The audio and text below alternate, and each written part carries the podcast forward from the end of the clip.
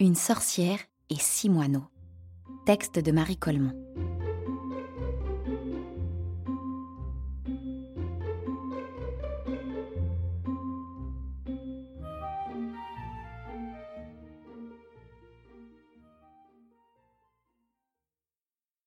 C'était une vraie sorcière. Elle habitait par là-bas, dans le fond des bois, une cabane d'herbe et de terre à côté au tronc d'un chêne.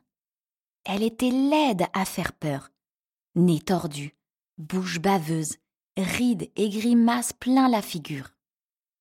Elle était vieille à faire pitié, nouée de douleur, le chef branlant, et juste trois mèches grises sur son crâne pelé.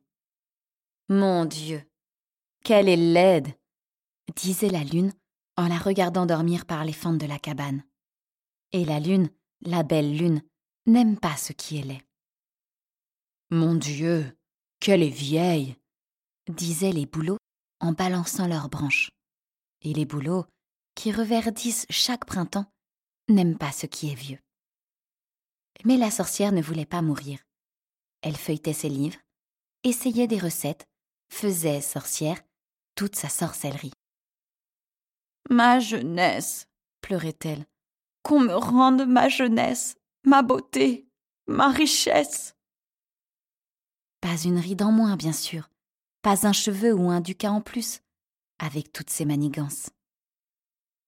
Un jour, voilà que dans ses almanachs, elle découvrit une formule nouvelle. C'était un bel élixir. Il y en avait bien trois pages de vieille écriture, et se finissait comme ceci. Et de la crotte de moineau, plein trois mesures à sel séchées, broyées, pilées. La vieille haussa les épaules. On était à la nouvelle lune de février, et c'est souvent en ces temps-là que ça gèle le plus fort sur la terre. Ou prendre des moineaux dans cette forêt pétrie de froid? Elle sortit pourtant, la vieille, se tirant sur deux bâtons. Trois pas, six pas, vingt pas sur le sentier feutré de neige. Et voilà que par terre, tout noir sur la neige, un moineau d'âme. Mais un moineau mort, les pattes en l'air. Tor jura-t-elle. Que faire d'un moineau mort?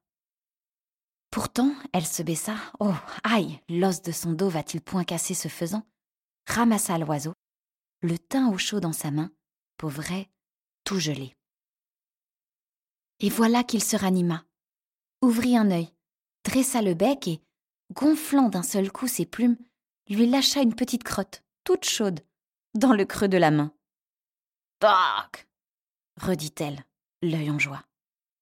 Puis elle le fourra dans sa poche, et la crotte dans sa tabatière. Trois pas, six pas, vingt pas. Quoi donc encore Noir sur la neige? Un moineau, dame. Encore un moineau dans la poche, encore une crotte dans la tabatière. Six fois comme ça. Six moineaux dans sa poche, six crottes dans la tabatière. Oh, la belle journée. Regardez-la, la vieille, de retour dans sa maison. Tourne, vire la vieille, avec tes six moineaux. Ferme la porte qu'il ne s'échappe. Veille bien au feu, qu'ils ne sirotissent. Et trempe leur soupe, égrène leur chêne vis, mets-leur au clair dans une écuelle. Et surtout, oh, surtout, cours après leur petite crotte couleur de perles. Vite, une là-haut sur l'armoire, une ici, sur le sol de terre. Baisse-toi, lève-toi, remplis les mesures à sel. Au matin du sixième jour, des trois mesures à sel, deux étaient pleines jusqu'au bord. À la troisième, il ne manquait qu'une crotte, deux peut-être. Et déjà la vieille s'apprêtait à chanter, tournant le pilon dans le mortier. Crotte de moineau, crotte de moineau, rends-moi ma jeunesse. Quand tout à coup, las, par un trou dans la cloison d'herbe, cinq des moineaux s'envolèrent. Le sixième, un tout petit un peu bêta, qui suivait les autres sans comprendre, se fit rattraper par la queue juste comme il allait disparaître. Ça lui fit une grosse émotion, qui lui serra le ventre et qui... Bref, je me comprends. De tout le matin, plus une seule crotte. Comme elle rageait la vieille sorcière.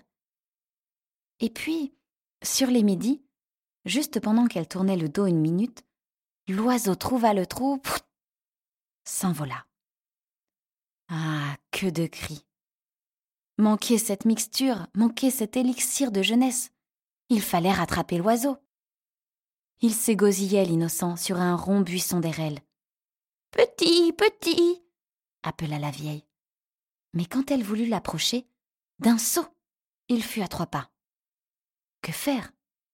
Courir, bien sûr, en se tirant sur deux bâtons. Vous croyez qu'on attrape un moineau comme ça? Quand le soir commença de tomber, tout le monde courait encore. Le moineau devant, la vieille derrière, époumonée, et puis tout autour, le vent que cette chasse amusait. Et le moineau piaillait T'es trop laide, t'es trop laide Et le vent sifflotait T'es trop vieille, t'es trop vieille Alors, la vieille s'arrêta. Et comme elle se tenait là debout, les deux pieds plantés dans la neige, regardant fuir l'oiselet moqueur, voilà que tout d'un coup, il lui vint ensemble une grande sagesse et une grande fatigue. La grande sagesse lui murmura Folle et sotte et nigaude Quelle déraison que de courir après ces choses-là Jeunesse, beauté, richesse qui ne valent rien du tout. Et la grande fatigue lui pesa doucement aux épaules et la coucha de son long dans la neige. C'est vrai, comme c'était bête de tant s'agiter, se débattre. Ce qu'on ne peut pas avoir, on l'oublie. Ce qu'on ne peut empêcher, on l'accepte. Comme tout est simple, si l'on veut. Elle fit un petit soupir, la sorcière, ferma les yeux, s'endormit. Un peu plus tard, la lune du haut du ciel vint à passer par là, se pencha. Le visage de la vieille, pur et calme, luisait dans la neige comme une rose de Noël.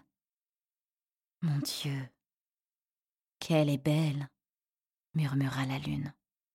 Mon Dieu, qu'elle est jeune, chuchotèrent les bouleaux.